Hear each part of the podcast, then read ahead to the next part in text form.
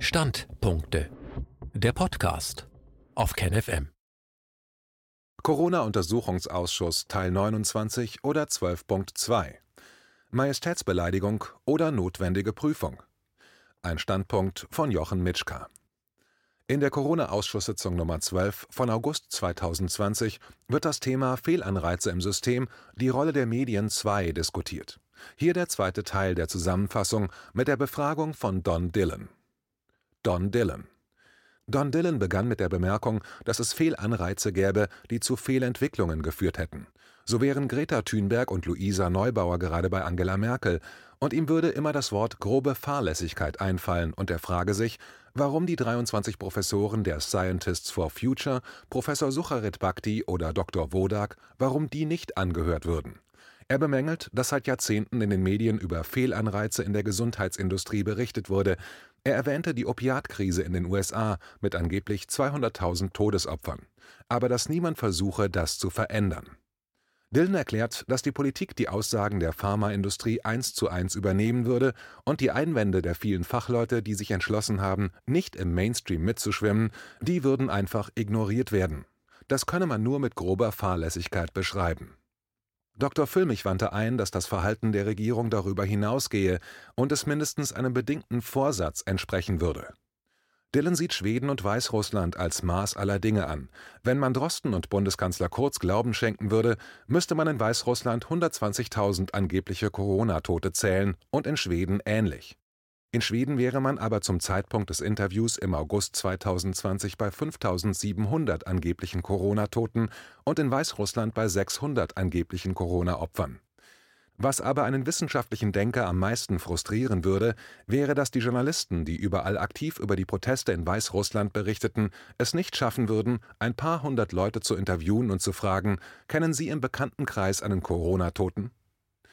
In Schweden und Weißrussland hätte das Virus freie Hand gehabt, und man fragt sich, warum dort nun nicht 120.000 Tote auf den Straßen liegen würden. Obwohl auch die schwedische Gesundheitsindustrie einen großen Anreiz hat, möglichst viele Verstorbene als Corona-Tote zu deklarieren. Anders Tegnell, der Verantwortliche für die Corona-Maßnahmen in Schweden, so Dillon, hätte bei der Schweinegrippe die Impfschäden zu verantworten, und daraus wäre vermutlich eine Vorsicht entstanden gegenüber maßlos überschätzten Pandemiezahlen. Kritik am System, so Dillon, wäre keine Frage von rechts oder links, weil nicht nur die 23 Wissenschaftler von Scientists for Future festgestellt hätten, dass es Fehlanreize im System gibt.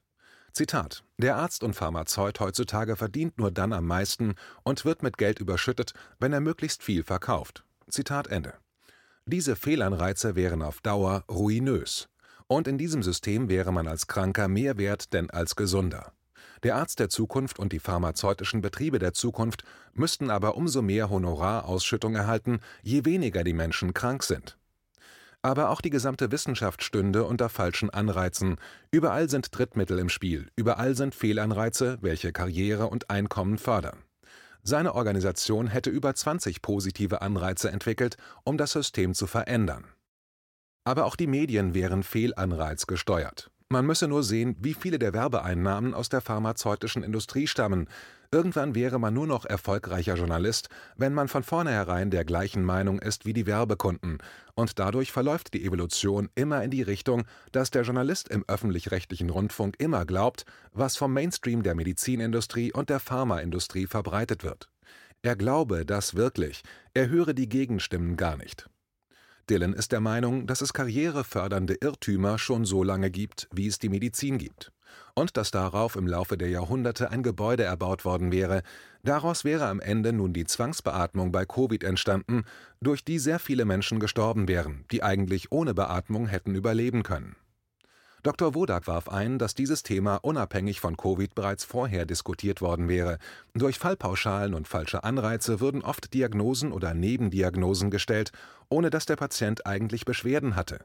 Daraus entstehen dann Therapien mit Medikamenten, die wieder Nebenwirkungen generieren, und so gäbe es oft eine Kaskade von Wirkungen. Er erklärte dann, dass er zum Zeitpunkt des Interviews im August 2020 festgestellt hatte, dass die Krankenkassen viel Geld gespart hätten, weil viele Operationen nicht gemacht wurden. Er fände es sehr wichtig zu untersuchen, ob sich nun daraus schlimmere Folgen einstellen würden oder ob es unnötige Operationen gewesen wären. Dillon antwortete, dass sich Bestatter wegen Kurzarbeit und zu wenig Arbeit beschweren würden, was angeblich mit den weniger Operationen zusammenhängen könnte. Er berichtete dann, dass ein Streik der Mediziner in Südamerika dazu geführt haben soll, dass angeblich deutlich weniger Menschen gestorben wären. Er betonte, dass er jedem Arzt die besten Absichten unterstelle und dass er es gut meine. Aber er würde halt so handeln, wie er vom Mainstream informiert wurde, natürlich auch, weil das als angenehmen Nebeneffekt auch wirtschaftliche Vorteile mit sich bringe. Im Mittelpunkt der Anreize müsse die Gesunderhaltung stehen, nicht die Behandlung von Krankheiten. Wodak warnte davor, das Modell zu stark zu individualisieren. Denn das Gesundheitssystem müsse auf einem Solidarprinzip beruhen. Bei den Krankenkassen würde man bereits sehen, wie die Krankenkassen mit großen Rechenzentren bemüht sind, ihre Risikolast zu optimieren. Man versuche nicht zu attraktiv zu sein für jene, die viele Kosten verursachen.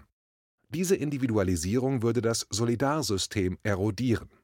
Er berichtete dann über Versuche, das Solidarsystem zu stärken und wie man mit Regionalbudgets sogar Geld sparen kann.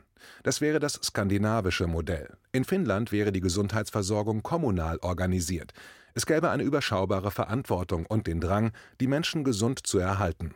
Das wäre in Deutschland vollkommen aus dem Blick verschwunden.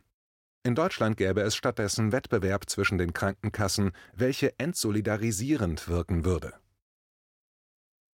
Dr. Füllmich fragte dann Dr. Wodak, ob es stimmen würde, dass man mit gesunder Lebensführung 80 Prozent der Krankheiten verhindern könne.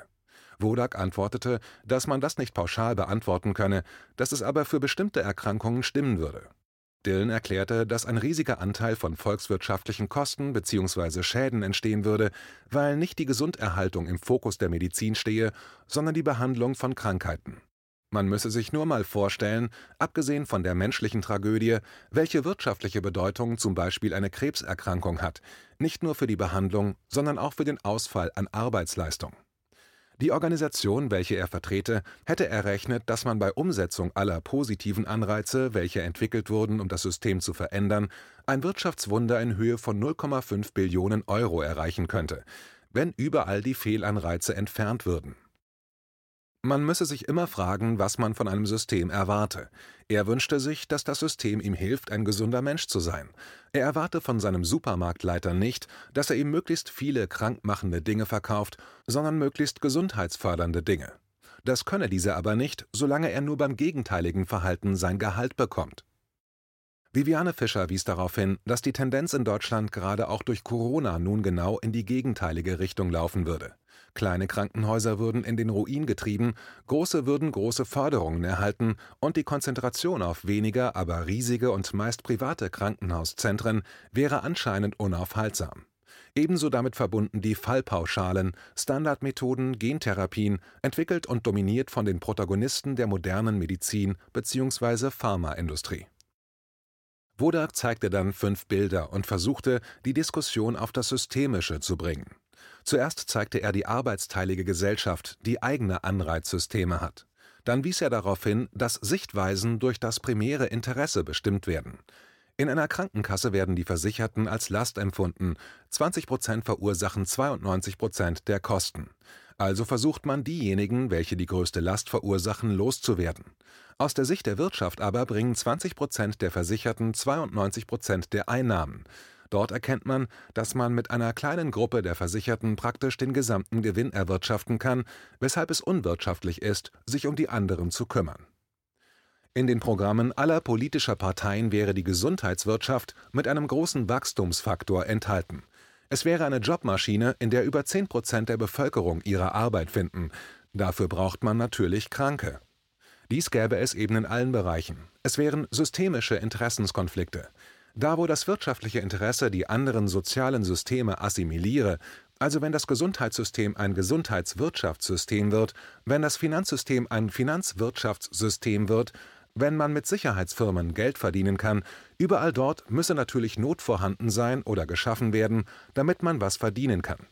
Zitat Wenn wir tolerieren, dass das ökonomische Primat unsere Gesellschaft bestimmt, dann müssen wir uns nicht wundern, wenn die anderen Sachen pleite gehen. Zitat Ende. Don Dillon wies darauf hin, dass die Lebensmittelindustrie unter ökonomischem Zwang stehe, immer billigere Rohstoffe einzusetzen, welche natürliche Geschmacksrichtungen vorgaukeln, ohne Berücksichtigung von möglichen Spätfolgen für den Konsumenten. Der Supermarkt stehe unter dem gleichen Zwang. Wodak erzählte, wie er in den Bundestag ging, um etwas zu verbessern und dass viele das versucht hätten. Aber es wären zu viele unterschiedliche Interessen und sehr schwer, sie dazu zu bringen, an das große Gemeinsame zu denken. Das wäre in vier Jahren schwierig. Er war 15 Jahre Bundestagsabgeordneter und er ist heute der Meinung, dass man auf Bundesebene nicht alles lösen kann.